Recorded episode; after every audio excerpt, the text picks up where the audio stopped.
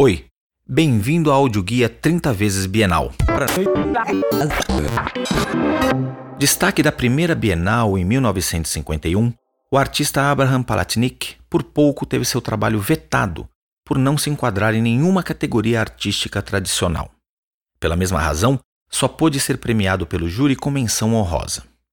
A obra então apresentada era um de seus primeiros aparelhos cinecromáticos, como a que você vê aqui.